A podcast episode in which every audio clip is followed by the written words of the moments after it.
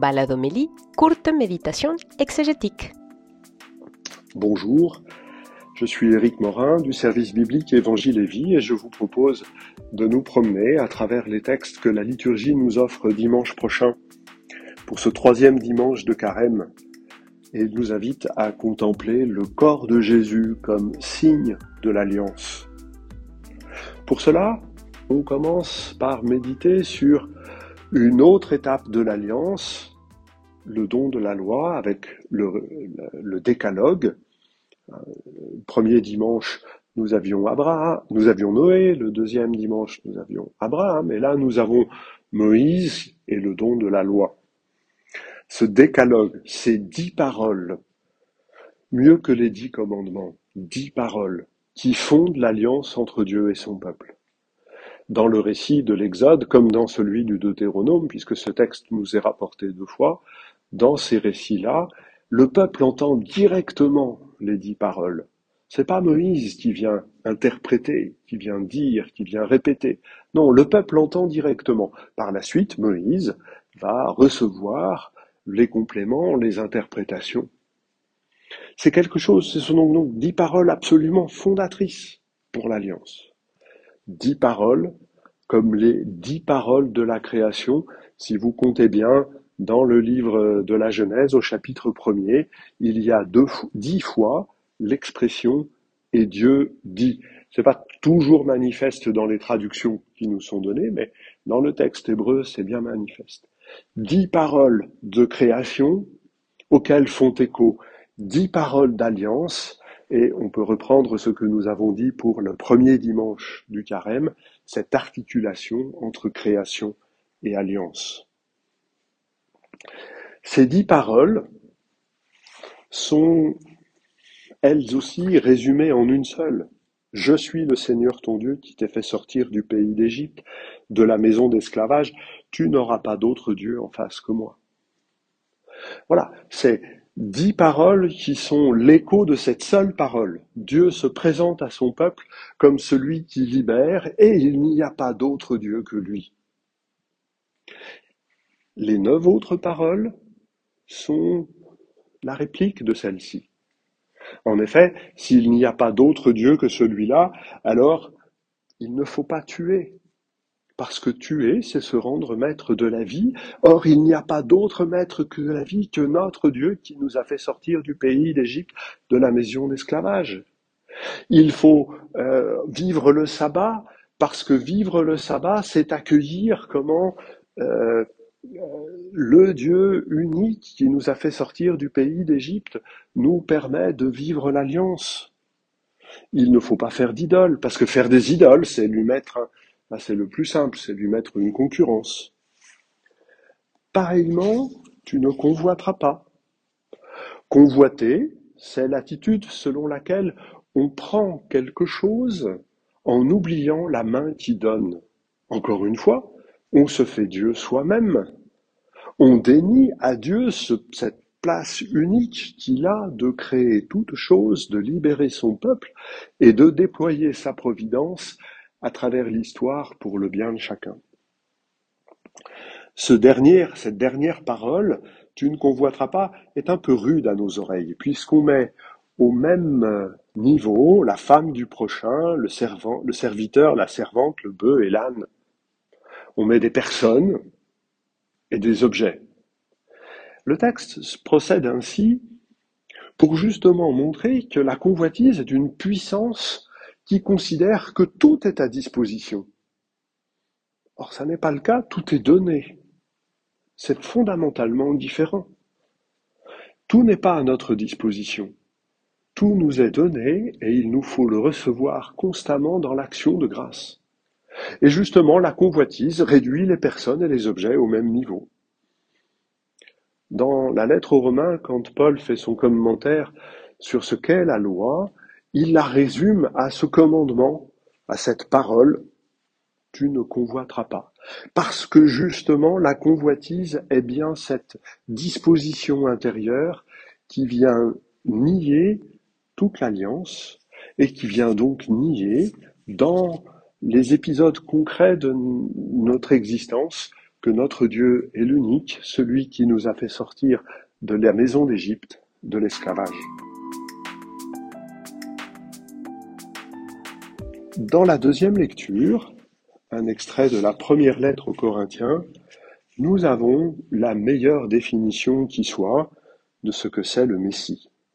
Le Messie est puissance de Dieu, sagesse de Dieu.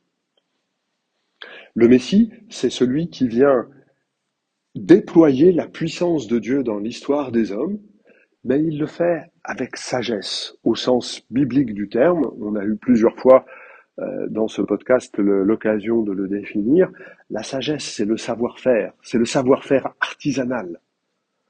Prendre les bonnes décisions au bon moment, avoir le bon tour de main, le bon tour de mots, le bon tour de cœur, pour que l'alliance avance et que l'alliance avançant, la création arrive à son terme. Messie est celui qui vient déployer la puissance et la sagesse de Dieu. Ce Messie est un Messie crucifié. Notre Messie, celui que nous accueillons, Jésus est un Messie crucifié. Et ça n'a pas de sens, cette expression. Ça n'a pas de sens. Le Messie, puisqu'il est puissance et sagesse de Dieu, c'est celui qui vient bénir généreusement. Et on attend du Messie qui vienne donner la bénédiction de Dieu. Un crucifié, c'est un paria, c'est un maudit. C'est quelqu'un que l'on rejette. Et vous voulez attendre d'une telle personne qu'il vous donne de la part de Dieu la plénitude de sa bénédiction? Pour Saül de Tarse, avant qu'il ne devienne l'apôtre Paul, pour Saül de Tarse, c'était insupportable, et c'est pour cela qu'il persécutait les disciples de Jésus. Jésus, Messie, crucifié, c'est une expression qui n'a pas de sens. Mais c'est une expression qui dit justement comment Dieu est venu donner sens à notre vie. Comment il est venu réaliser cette bénédiction qui vient couronner l'alliance. Et cette bénédiction, elle est à lire sur le corps de Jésus. Jésus désarticulé, qui pour autant continue de se rendre présence par la puissance de la résurrection. Euh, le texte dit euh, de, manière euh, à propos, la traduction choisie à propos Messie crucifié, Christ crucifié, c'est la même chose. Ce sont des expressions qui ne n'heurtent plus nos oreilles. Et il nous faut retrouver la possibilité de redonner du choc, de redonner quelque chose d'inattendu quand nous annonçons que Jésus est mort et ressuscité c'est presque, fou. Euh, voilà, ça glisse à nos oreilles. C'est pas normal. Notre chemin de carême est là pour nous faire redécouvrir le côté inouï de cet événement. Euh, le corps de Jésus, signe de l'alliance, c'est le corps de Jésus ressuscité, certes, mais c'est le corps de celui qui pour nous ressusciter, comme on le disait la semaine dernière, pour nous ressusciter, à accepter la crucifixion.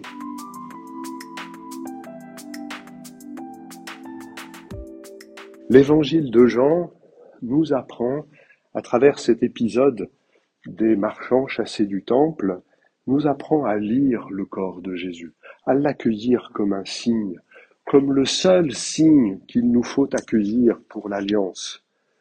Ça termine, le, dernier paragraphe est absolument terrible. Beaucoup crurent au nom de Jésus à la vue des signes qu'il accomplissait. Jésus, lui, ne se fiait pas à eux. Jésus ne croyait pas en eux. Jésus ne croit pas ceux qui croient aux signes. Le seul signe, c'est le corps de Jésus. C'est le seul qu'il faut croire, lire, chérir, méditer. Et comment faire cela? Eh bien, l'épisode des marchands chassés du temple nous aide. Euh, on peut raconter rapidement l'épisode. Euh, autrefois, ces marchands étaient euh, mis en bas dans la vallée du Cédron. Ils sont nécessaires au culte parce que quand vous arrivez de Nazareth, mais encore plus de Thessalonique ou de Corinthe, et que vous voulez offrir un sacrifice au Seigneur, vous n'êtes pas venu à, à, faire des dizaines, des centaines de kilomètres en tirant par la laisse votre petite brebis. Donc vous prenez par vous de l'argent et vous achetez à Jérusalem ce qui est nécessaire pour le culte. Et ça, c'était dans la vallée du Cédron que ça se produisait. Simplement, c'est un peu compliqué après ça de monter au temple. Et donc, les grands prêtres ont eu l'idée de faire en sorte que ce commerce, encore une fois nécessaire au culte, ait lieu sur l'esplanade du temple. Et cette décision, elle était commentée. Oh là là, est-ce qu'ils ont bien fait ou pas? Parce que, au passage, ils récupèrent une taxe, quand même. Voilà. Et donc Jésus prend position dans ce débat. Non, le temple n'est pas le lieu du commerce. Ça doit se faire à l'extérieur. Le temple, c'est une maison de prière pour tous les peuples. Et il fait ce geste de colère mesuré. Hein, on peut regarder, il renverse pas les colombes parce que là, elles seraient perdues. Les, bestiaux qui ont pris quelques coups de fouet, ils ont traversé l'esplanade, on les a récupérés. La monnaie d'échangeur, bon, les gamins les ont ramassés, les piécettes, hein, tout ça n'est pas très très grave. Simplement, Jésus manifeste une autorité sur le temple pour dire ce qu'il est. Il n'est pas le lieu du commerce, il est le lieu où l'on vient se mettre sous le regard de Dieu. Alors comme c'est un geste d'autorité, euh, on lui demande, qu'est-ce que tu vas faire? Et il a cette phrase, détruisez ce temple, le troisième jour je le relèverai. Il ne s'agit pas de détruire le temple de manière, de manière concrète. Non, détruire le temple, c'est diviser le peuple. Jésus se présente comme celui qui va faire l'unité du peuple.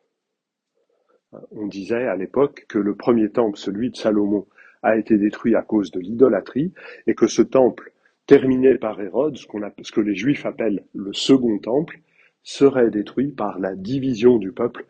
C'est hélas ce qui s'est produit en 70 quand euh, la guerre juive conduit à la défaite d'Israël et à la destruction du temple. Et ce qui est intéressant dans ce texte, c'est comment Jean nous invite à entrer dans l'intelligence du geste de Jésus, de l'interprétation qu'il en donne.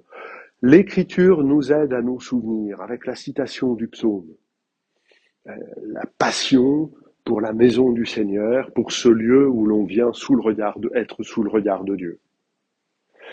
Et ensuite, c'est après la mort et la résurrection de Jésus que l'on constate que ce qu'il a dit est effectivement advenu. Ainsi, pour lire le corps de Jésus ressuscité, il y a une sorte de trépied, la profession de foi que les apôtres nous transmettent, les écritures qui nous aident à comprendre les gestes et les paroles de Jésus. C'est dans cette constante méditation qui va et vient entre les gestes et les paroles de Jésus. Jésus multiplie les pains et dit qu'il est le pain de vie donné pour le monde. Entre les Écritures ou, euh, qui nous parlent de la manne, le pain que Dieu nous donne, et notre foi en la résurrection que les apôtres nous annoncent, c'est dans ce va-et-vient entre tous ces éléments que le corps de Jésus devient le signe de l'alliance qui nous est donnée, le signe de la vie qui nous est donnée. Et c'est cela que Dieu, Jésus accueille comme un cadeau précieux.